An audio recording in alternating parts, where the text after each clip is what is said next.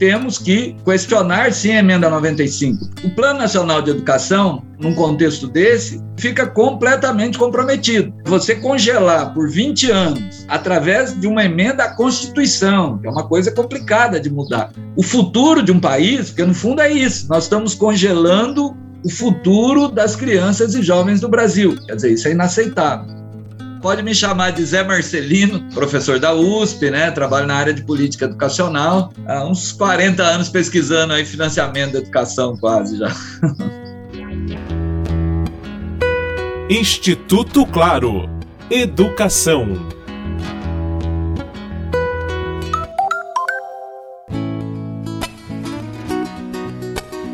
O repasse de verbas federais para a educação pública tem diminuído nos últimos anos. A situação se agrava a partir da Emenda Constitucional 95, conhecida como Teto dos Gastos Públicos.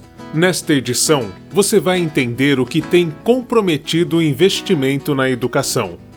A gente tem um sistema de financiamento que ele é muito vinculado à dinâmica da economia. Então, de cada 100 reais que a União arrecada, 18 tem que ir para a educação e, no mínimo, 25 de cada 100 que estados e municípios arrecadam. Quando a economia vai bem, os impostos são arrecadados e, automaticamente, a educação tem mais recursos. Por exemplo, de 2005 a 2012, nesse período houve a aprovação do Fundeb, que é um fundo importante para a educação básica, e principalmente houve uma ampliação muito grande do gasto federal em educação. Às vezes a gente acha que o governo federal é quem mais coloca dinheiro em educação, e não é verdade. De cada 10 reais que são investidos em educação no Brasil, o governo federal coloca mais ou menos dois, ou seja, ele coloca pouco. Mas nesse período que eu estou comentando, que vai até 2012, 2013, o governo federal dobrou o gasto em educação em relação ao PIB, ou seja, gastava aí na faixa de 0,5% do PIB com educação e chegou a 1,1% do PIB.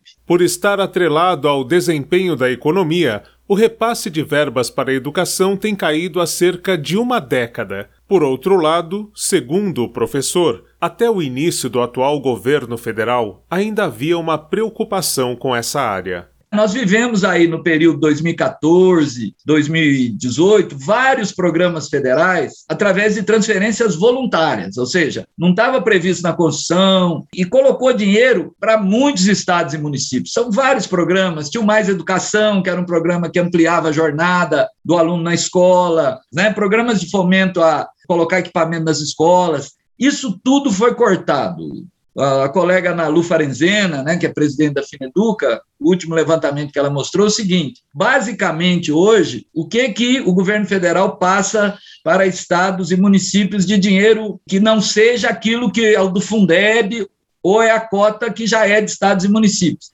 Alguma coisa como 7 bilhões. Já foram 30, percebe? Quer dizer, hoje o governo federal ele simplesmente coloca a chamada cota federal do salário educação que é um dinheiro que ele já é obrigado a colocar. Você não tem, digamos, nenhum esforço.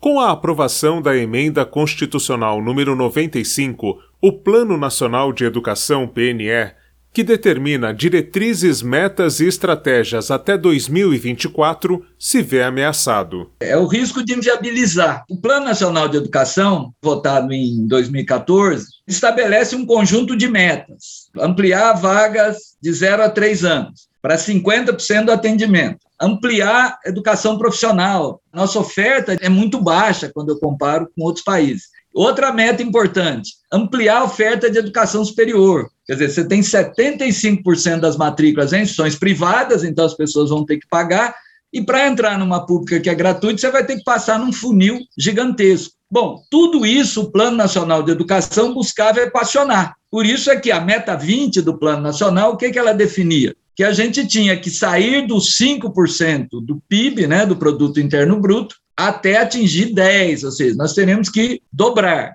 Como estados e municípios já estão no limite, eles são responsáveis por três quintos do gasto educacional e tem menos dinheiro do que o governo federal. Então, a grande condição para viabilizar o Plano Nacional de Educação era exatamente um protagonismo federal.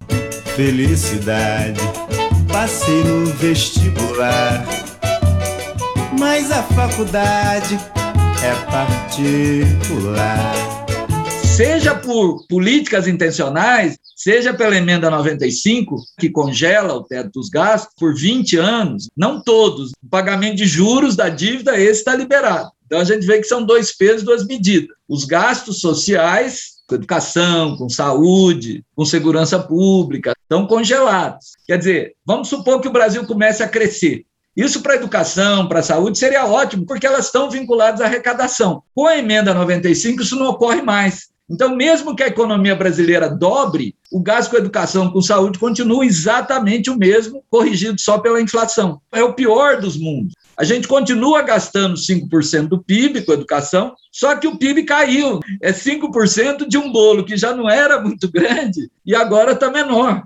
A gente tinha aprovado o fundo do pré-sal, que era exatamente para a educação. Esse fundo também está sendo cada vez mais diminuído. Marcelino acredita que ainda é possível reverter esta situação de falta de investimento na educação básica, pública e de qualidade. Nós temos algumas diretrizes já. Nós temos um Plano Nacional de Educação que vai até 2024. Nós temos que correr atrás do prejuízo, na verdade, é isso, né? Igual o time que está caindo para a segunda divisão é brigar por esse plano. O Fundeb foi uma conquista fundamental da sociedade brasileira. Nós precisamos avançar na regulamentação. O item fundamental é a ideia do custo-qualidade, porque aí eu passo a financiar a educação não pelo dinheiro que tem, mas pelo dinheiro que o país precisa. Quer dizer, quanto que o país acha que é adequado gastar por um aluno para ter qualidade. Eu saio dessa sanfona que a gente vive, assim, a economia cresce, tem dinheiro, a economia cai, não tem dinheiro. Quer dizer, eu garanto um patamar mínimo. Todo estudante brasileiro vai estudar em escolas com condições dignas. Ainda vão continuar as diferenças, mas pelo menos o básico a gente garante, que é exatamente o que está por trás da ideia do custo aluno-qualidade, que hoje está na Constituição. Está há 20 anos na Constituição, mas precisa regulamentar, né? Eu acredito é na rapaziada que segue em frente e segura o rojão. Eu ponho fé na fé da moçada que não foge da fera e enfrenta o leão. Para o pesquisador, a participação da sociedade nos debates e cobranças que priorizem a educação é o que pode fazer a diferença para frear os retrocessos. Eu sou otimista. Quando a gente olha a história brasileira no intervalo de tempo maior, a gente vê grandes conquistas, a gente mostra os problemas, mas tem que ter uma noção que, principalmente com a mobilização, se ficar parado, não muda. Né? Mas se houver união de pais, de estudantes, né, eu acho que professores, obviamente, a gente avança. Agora, é um consenso no mundo inteiro: é que professor faz a diferença. Países que ou têm bons indicadores ou conseguiram melhorar os seus indicadores, investiram pesadamente na valorização dos professores. O Plano Nacional de Educação só será alcançado se houver uma grande mobilização e cobrança para o cumprimento das metas propostas até 2024. Com apoio de produção de Daniel Greco, Marcelo Abud para o Instituto Claro.